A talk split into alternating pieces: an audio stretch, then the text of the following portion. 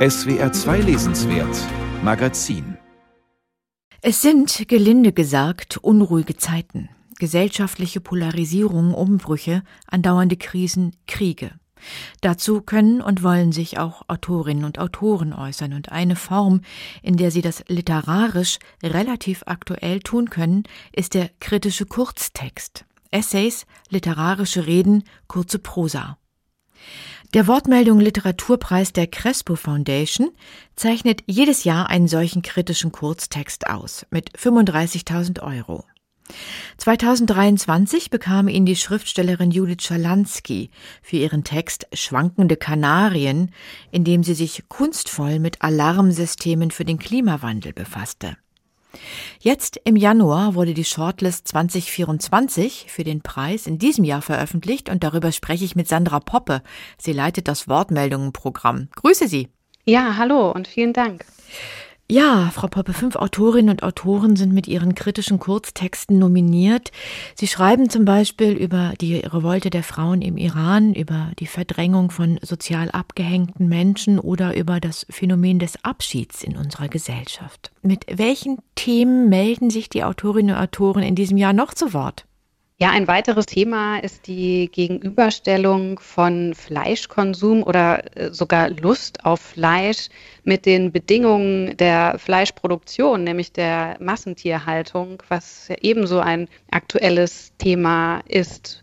Und in einem weiteren Text geht es um das Aufeinandertreffen zweier ganz unterschiedlicher Lebenswirklichkeiten, in dem eine Schriftstellerin aus Kroatien kommend in der Schweiz ihren Lebensunterhalt als Reinigungskraft verdienen muss und wir hier die Beziehung von Arbeit, Migration, Prekarisierung und dem Literaturbetrieb eng geführt haben.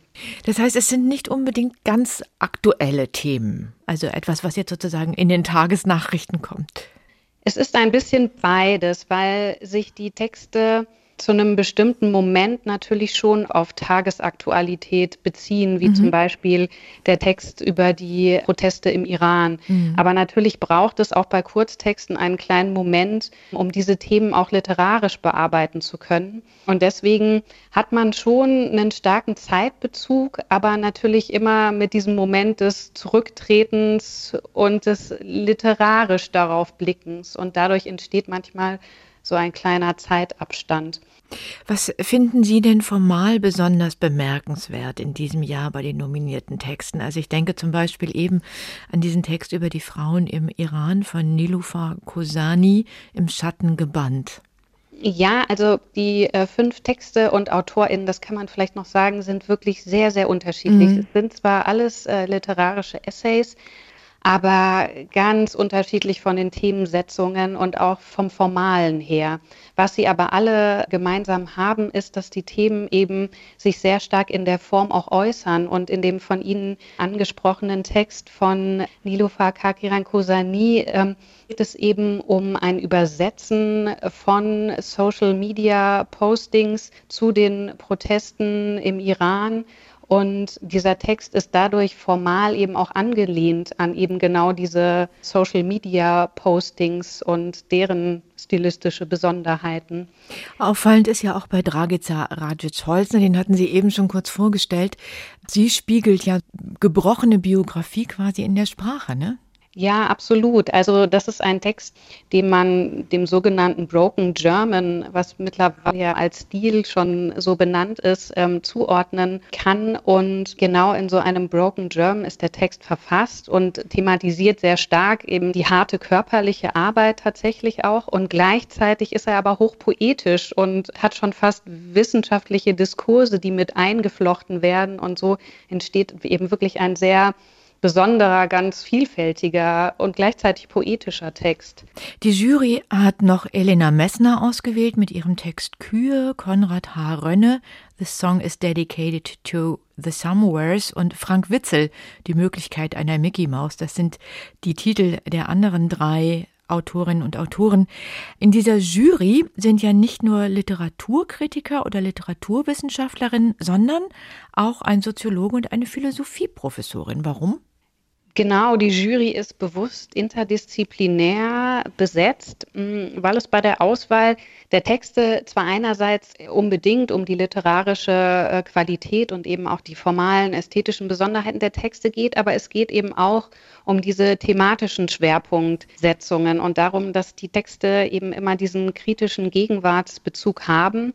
Und deswegen war es uns wichtig, dass nicht nur Literaturkennerinnen in der Jury vertreten sind, sondern auch Expertinnen aus anderen Bereichen. Und das ist aktuell eben die Philosophie, die Soziologie. Wir haben noch eine Kunstkritikerin in der Jury und eine Theaterintendantin. Und das ist tatsächlich ein tolles Zusammenspiel und erweitert die Diskussion. Mhm, kann ich ähm. mir vorstellen, da geht es bestimmt hoch her. Ja, aber immer sehr kollegial. Ähm, und auch da ist es ein Mehrwert, dass diese verschiedenen Disziplinen vertreten sind. Würden Sie sagen, die Form des kritischen Kurztextes passt besonders gut in unsere Zeit? Vielleicht auch, weil sie gut und schnell konsumierbar ist?